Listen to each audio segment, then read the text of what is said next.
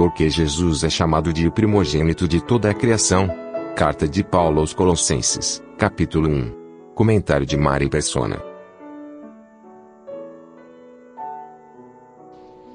Quando Deus criou o homem, ele disse: façamos o homem a nossa imagem e a nossa semelhança. E Adão foi o primeiro filho de Deus, homem. A Bíblia chama de filhos de Deus os anjos. Adão, lá em Lucas, uh, quando fala da, da genealogia do Senhor Jesus, e a hora que chega em Adão, fala, e Adão, filho de Deus, acho que é isso, né, que fala. Uh, então Adão é o primeiro chamado filho de Deus, o primeiro homem chamado filho de Deus. E ele foi criado também à imagem e semelhança de Deus. Mas agora nós temos aqui falando de Cristo, que na verdade todas essas características que nós havíamos lido nos versículos anteriores, uh, cheios, cheio de conhecimento da vontade de Deus, com toda sabedoria, versículo 9, inteligência espiritual, andar dignamente diante do Senhor, agradando em tudo, frutificando em toda boa obra, crescendo no conhecimento de Deus, corroborado com toda a fortaleza, etc, etc, etc. Uh, o Senhor Jesus, ele cumpriu todas as prerrogativas que eram esperadas de um homem perfeito aqui na terra. E no versículo 15, diz que ele é a imagem do Deus invisível, o primogênito de toda a criação. Mas lá em Gênesis nós vemos que Adão foi criado à imagem de Deus. E Adão foi o primeiro homem criado à imagem de Deus. Na verdade, tem uma tem algo que nós encontramos na Bíblia às vezes, que é a questão da primogenitura. Obviamente, o Senhor Jesus não foi criado por Deus, porque ele é criador. E ao versículo 16 uh, vai dizer isso, porque nele foram criadas todas as coisas que há nos céus e na terra, visíveis e invisíveis, sejam tronos, sejam iluminações, sejam principados, sejam potestades, tudo foi criado por Ele e para Ele. E Ele é antes de todas as coisas. E todas as coisas subsistem por Ele. Então, qualquer ideia de que o Senhor Jesus tenha sido criado, seja um ser criado, ah, como algumas religiões afirmam, é completamente falsa. Ele não podia ser criador e criado ao mesmo tempo. Ele não podia ser antes de todas as coisas e depois de todas as coisas. Se ele fosse criado, né? Na realidade, ele veio ao mundo como homem.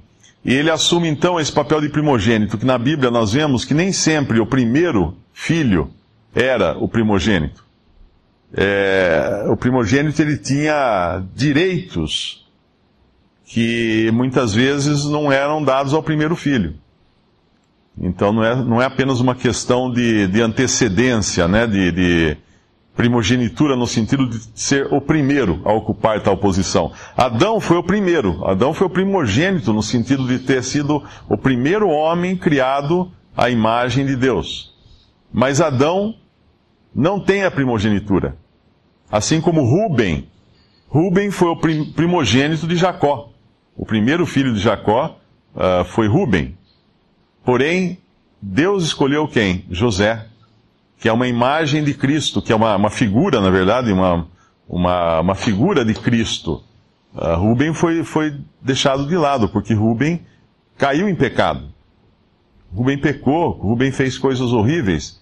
E José, então, foi aquele que, em que Deus tinha o seu prazer, que Jacó tinha o seu prazer, e, na verdade, como figura de Cristo também, José tinha o seu prazer.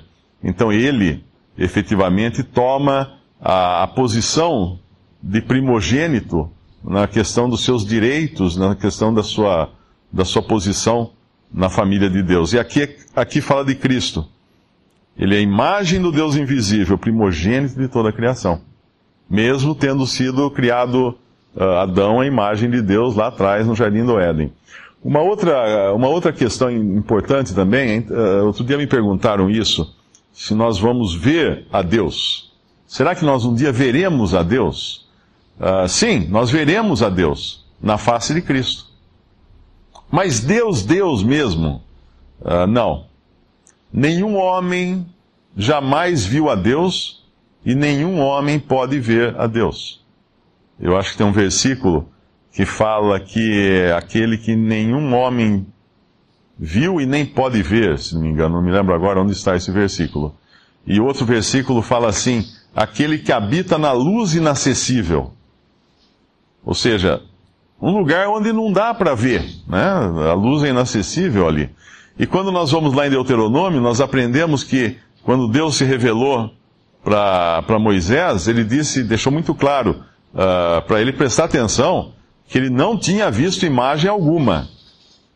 Porque Deus, a imagem de Deus é Cristo. A imagem de Deus é Jesus.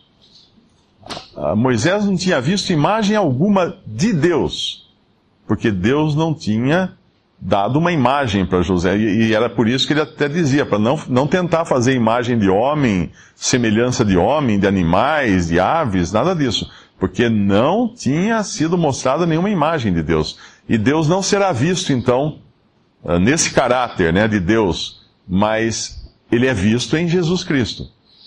E é por isso que quando o Senhor Jesus veio ao mundo, um dos nomes que é dado a ele, um dos títulos né, que é dado a ele, são muitos títulos, uh, Deus forte, maravilhoso, príncipe da paz e tudo mais, mas um título deixa muito claro uh, a proximidade que nós temos e a possibilidade que nós temos de, de enxergar a Deus.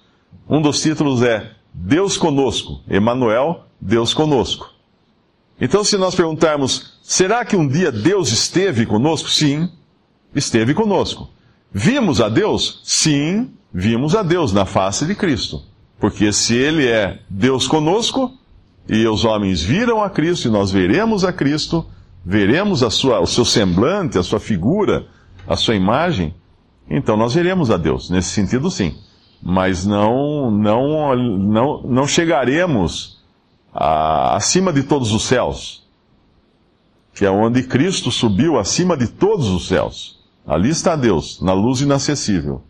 Nós seremos levados ao céu, mas não acima de todos os céus.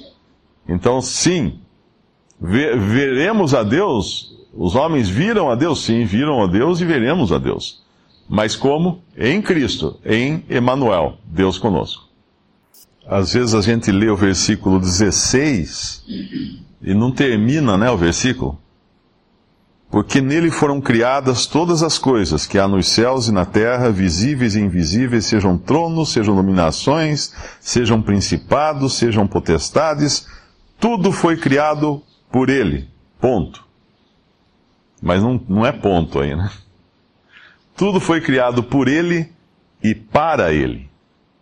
Então, quando nós pensamos nessa última palavrinha, que tem a última frase, para ele, aí nós entendemos melhor o que é, o que foi a queda dos anjos, o que foi a queda do homem, uh, o que são as nossas quedas, os, os nossos pecados, nossos erros, porque as dominações, os anjos são dominações também, são principados celestiais, né? são, uh, são criaturas colocadas na posição de autoridade, foram colocadas por Deus nessa posição, e muitos deles abandonaram essa posição que Deus, na qual Deus os colocou.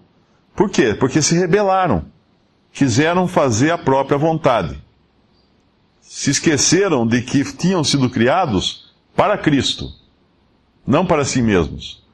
Adão, no, para, no paraíso, no jardim do Éden, também fez a mesma coisa. Ele tinha sido criado para Cristo, como todas as coisas foram criadas. Todo o universo foi criado para Cristo. Quando alguém se rebela para fazer a sua própria vontade, ele, ele é um câncer no universo. Ele é algo que não está uh, que não está se colocando no seu devido lugar de ser algo para Cristo. Todas as coisas, tudo foi criado por Ele e para Ele. Então nós só, nós só temos um, uma maneira de entrar, entrarmos em sintonia com o pensamento de Deus que é nos colocarmos sempre na posição de termos sido criados para Cristo. E agora, ainda mais, uh, nascidos de novo, né, recriados, podemos, não sei se podemos falar isso, mas para Cristo, para Ele. Para Ele devem ser os nossos pensamentos, para Ele devem ser os nossos desejos, para Ele deve ser, devem ser os nossos planos. Uh, muitas vezes nós esquecemos isso, excluímos o Senhor de nossos planos. Que glória isso vai trazer para Ele? Ah, não, mas eu queria. Sim, mas. E o que é para Ele, né? Somos para Ele, fomos criados para Ele. Outra coisa importante, né, é essa do versículo 17, que ele é antes de todas as coisas, obviamente, isso já foi falado, mas todas as coisas subsistem por ele. O mesmo poder de Cristo, que Cristo exerceu na criação, na hora de criar todas as coisas, uh, é o poder que ele exerce para manter as coisas criada, criadas, para que todas as coisas subsistam por ele. Se nós estamos aqui sentados nessa sala hoje, é porque esse poder mantém todas as coisas. Nós, nós somos, no lado material, nós somos formados de moléculas e, e átomos. E entre esses átomos existem espaços vazios. Então, átomo, os átomos da minha mão, eles são átomos mantidos juntos ali, mas o, os átomos da minha Bíblia que, que eu estou segurando também são átomos. Por que, que a minha mão não se mistura com a minha Bíblia? São átomos, né? Poderiam se misturar. Obviamente tem uma força que mantém as coisas coesas. E essa força vem, esse poder é de Cristo. Ele faz com que as coisas subsistam. Lá em Hebreus capítulo 1 também, isso é falado. É, versículo 3.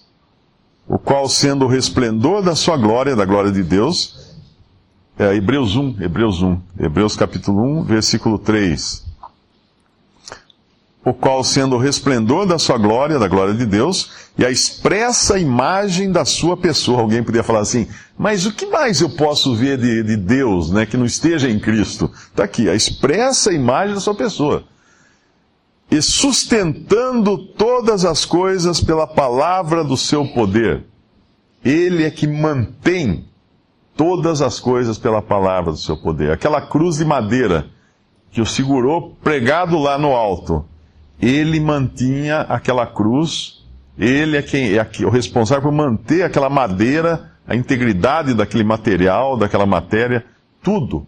Nada, por isso que a gente sabe que nada acontece no universo que não seja permitido por Deus, porque é Ele, é através de Cristo, todas as coisas são mantidas.